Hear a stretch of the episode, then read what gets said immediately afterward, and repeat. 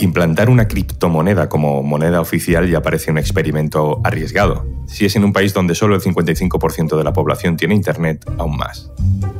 El Salvador tiene un presidente millennial que promete modernidad, pero en sus selfies no sale la foto de verdad. Hoy, en un tema al día, Bitcoin, moneda oficial. Un tema al día, con Juan Luis Sánchez, el podcast de eldiario.es. Una cosa antes de empezar, tenemos el patrocinio de Podimo. Como cada viernes, al final de nuestro podcast, encontrarás una recomendación para escuchar durante el fin de semana. El Bitcoin es una criptomoneda, una moneda digital que nadie regula y que puedes comprar y vender y usar a través de Internet. Las criptomonedas han sido hasta ahora un juguete para los curiosos de la tecnología y una inversión arriesgada para los especuladores.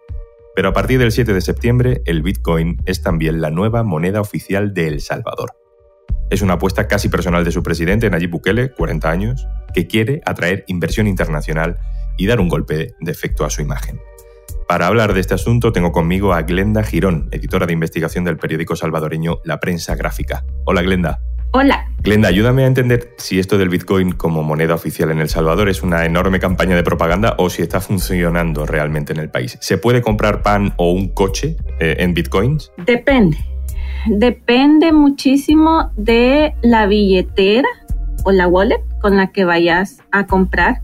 Eh, se supone que todos los negocios tienen que tener habilitado un canal para poder recibir Bitcoin desde el 7 de septiembre que entró en vigencia la ley.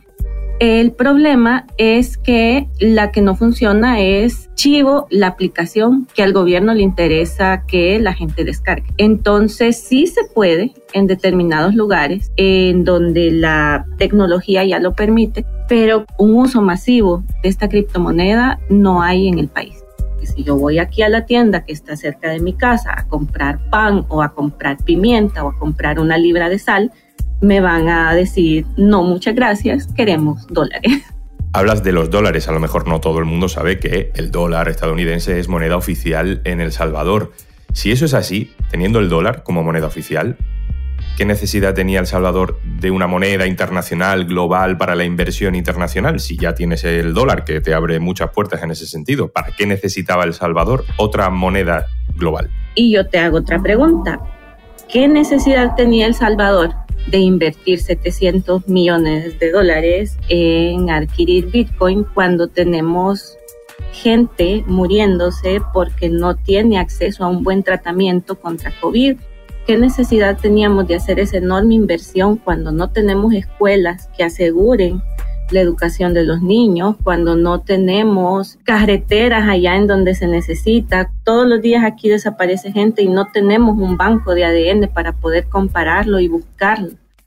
Esa pregunta tiene también la otra parte que es que al gobierno de Bukele le interesa implantar esta moneda, imponer esta moneda y como no nos dan información, como no se ha transparentado, como no tenemos acceso a absolutamente nada de eso porque todo es información reservada, tampoco podemos hacer lo que usualmente hace el periodismo, que es seguir el dinero, porque ¿para dónde agarramos? No, nos han dejado completamente a oscuras. Si me pongo acá a hacer un montón de suposiciones, y pensamos mal, probablemente la respuesta sea pensar mal. Sea que el gobierno tiene algún interés oscuro en eso, pero eso ya sería una elucubración y amerita una investigación por parte de instancias independientes más allá del periodismo, porque ya se trata de fondos públicos manejados de una manera privada. Es uno de los problemas del Bitcoin, que como no está regulado ni vigilado por nadie, suele utilizarse cuando alguien quiere que se pierda el rastro del dinero y por tanto los periodistas lo tenemos más difícil. ¿Le hace más popular a Nayib Bukele este tipo de medidas? ¿Le ha hecho más popular la aprobación y la implantación del Bitcoin? La Universidad Centroamericana José Simón Cañas publicó una encuesta acerca del uso de Bitcoin y era arrasadora las respuestas negativas hacia el uso de esa moneda acá.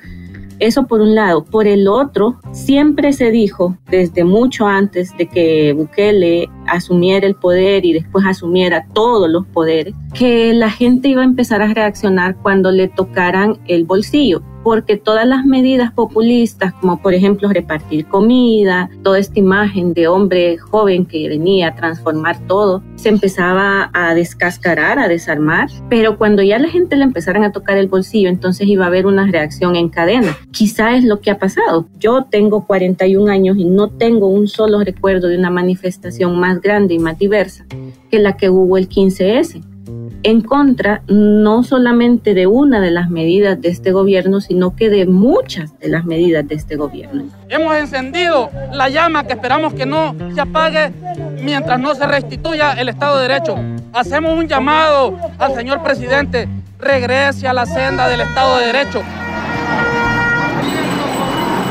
Hoy es un mensaje para el gobierno que si no escucha al pueblo en este momento, este pueblo puede ser capaz de levantarse de insurreccionarse y de tomar acciones mucho más radicales. Entonces ya hay gente organizada, reunida aquí para hacer una contra, para hacer una resistencia, para manifestarse, para vencer el miedo, porque imagínate, o sea, tenemos que tomar en cuenta el contexto. Es salir y manifestarse en un país en donde la policía le obedece a Bukele, la fiscalía le obedece a Bukele, los jueces le obedecen a Bukele. Esa manifestación ha dado pie a que este gobierno salga con medidas como por ejemplo eso de los 20 centavos de descuento y empiece como a querer lavarle la cara a toda esta imposición del Bitcoin que es, como te digo, indefendible.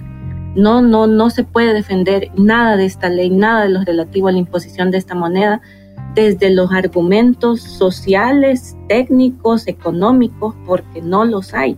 Si me preguntas por imagen y este gobierno es un gobierno de imagen y es un gobierno manejado por un publicista, por varios publicistas, sí, sí ya empezó a afectar y es precisamente lo que les ha dolido en este momento. Hablabas de problemas técnicos con la aplicación, digamos, apadrinada por el gobierno o que se le ha solicitado a la gente que se descargue, que si no me equivoco se llama Chivo. ¿Qué es lo que está fallando? Eh, ¿Y por qué se tiene que utilizar esta aplicación y no otra? ¿Qué es lo que está fallando? Absolutamente todo. Lo técnico no funciona porque se hizo mal. Al descargar la aplicación se exige una serie de accesos a información que en realidad no tendría que estar entregando a alguien que va solamente a usar una billetera para poder tener ahí sus criptomonedas. ¿Por qué el gobierno tiene especial interés en esta aplicación? Porque en realidad Chivo es una empresa en la que el gobierno ha invertido plata de todos los salvadoreños. Es dinero público y el problema es que no lo ha transparentado. No tenemos un solo dato de cómo funciona esta empresa o a quién está beneficiando esta empresa. De hecho, el presidente Nayib Bukele, en un afán extremo por eh, que la gente descargue esta aplicación, dijo que toda la gente que utilizara Chivo para ir a comprar gasolina iba a tener automáticamente un descuento de 20 centavos de dólar por galón. Hay ahí, yo ya no sé cómo describirlo, pero un interés insano ya por la descarga específicamente de esa billetera. Porque aquí ya nos alejamos del interés por hacer que el Bitcoin sea masivo. Porque el Bitcoin se puede usar primero con otras billeteras y segundo, se podía usar sin establecer esa ley hecha tan a la carrera, eh, impuesta pues tan de golpe, porque nunca hubo una campaña de educación, una campaña de formación, nunca hubo una campaña de alfabetización para que las personas pudieran usar desde su celular este tipo de, tecnología. ¿Y cuál es el grado de acceso de los salvadoreños a la telefonía inteligente, a los dispositivos móviles inteligentes o a Internet? Porque para esto hace falta Internet. Según un trabajo que hicimos para una universidad en 2019 era de un 55%, pero esto se mueve muchísimo de lo urbano a lo rural. Pongamos de ejemplo lo de las clases virtuales. Las clases virtuales para un niño en la zona urbana el mayor problema va a ser que el Internet es inestable y que en medio de la clase se le corte el Internet porque eso pasa aquí en donde estoy yo, que es prácticamente el núcleo urbano de San Salvador, la capital. Somos un país de 21 kilómetros cuadrados. Prácticamente podríamos ser la ciudad de cualquier país que se digne de ser país. y somos menos de 6 millones de habitantes. No te puedo decir la cifra exacta porque no tenemos un censo desde 2007 entonces somos muchos habitantes en un territorio muy pequeño, pero con unas diferencias demasiado marcadas, porque si yo viajo ahorita de San Salvador unas tres horas y ya estoy en una zona rural, ahí no hay internet. Ahí no hay una computadora, ahí no hay un celular. Glenda Girón, estaremos muy pendientes, hablaremos de nuevo. Muchas gracias por estar con nosotros. Gracias a ustedes por la invitación. Y antes de marcharnos, una recomendación para el fin de semana. Detrás de cualquier pretexto puede encontrarse un mentiroso compulsivo, un potencial estafador. Necesito vuestro impulso, necesito vuestra visa. Necesito dinerito, flus, flus. Pero ¿qué les lleva a perpetrar su engaño? Parece una película, pero no es así. ¿Quién es Francisco Nicolás? ¿Es un agente del CNI? ¿Qué vínculos tiene con el gobierno? Y. En libertad provisional, el joven de 20 años acusado de falsificación y usurpación de identidad. ¿En qué se parece el pequeño Nicolás al hombre de los 2.000 tumores o al rey del cachopo? ¿Actúan con un mismo patrón? Lo descubrirás en Esto es una estafa. Por ser oyente de un tema al día tienes 45 días de prueba gratuita en Podimo. Entra en podimo.es barra al día y escucha miles de podcasts y audiolibros más. Esto es un tema al día, el podcast del diario.es, con la producción de Carmen Ibáñez, Izaskun Pérez y el montaje de Gustavo Luna. Un saludo de Juan Luis Sánchez. El lunes, otro tema. Un abrazo.